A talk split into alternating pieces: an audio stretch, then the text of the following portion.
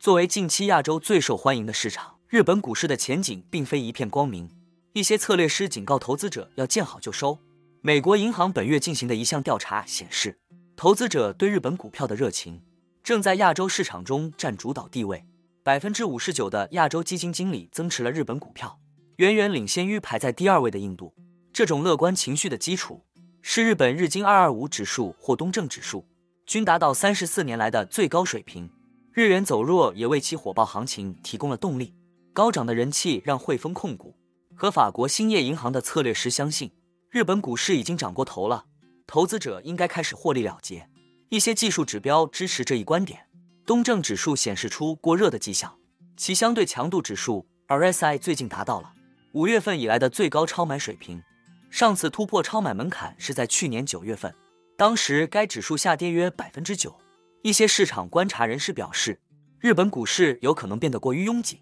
此外，日元的波动已成为另一另一个令日股投资者担忧的问题。随着有关日本央行最终将在今年结束负利率政策的猜测升温，交易员们预计日元有望走强。如果日本真的加息，它很可能会走上与美联储相反的货币政策道路。美国的低利率将削弱美元对日元的强势，这也是法国兴业银行决定将其日本股票配置。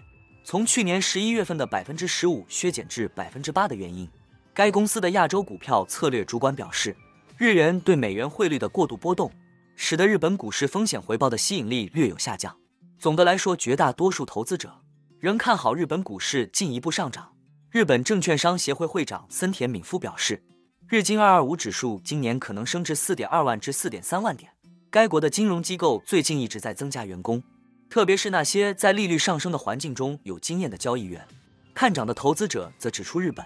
旨在提高企业估值的政策，包括东京证券交易所针对股价低于账面价值的公司制定的资本改善指令。这些围绕日特估概念带来的投资热情，帮助了大和证券集团等公司重振旗鼓。该公司本周的股价六年来首次高于账面价值。与此同时，在美国银行一月份进行的调查中。逾四分之一的投资者预计未来十二个月，日本股市的回报率将达到两位数，高于去年十二月调查时的六分之一。那我们今天的节目就先分享到这里。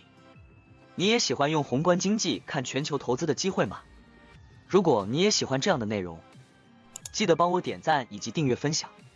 ，YouTube 的大数据就会再推荐类似的影片给你哦。那我们下一支影片见了，拜拜。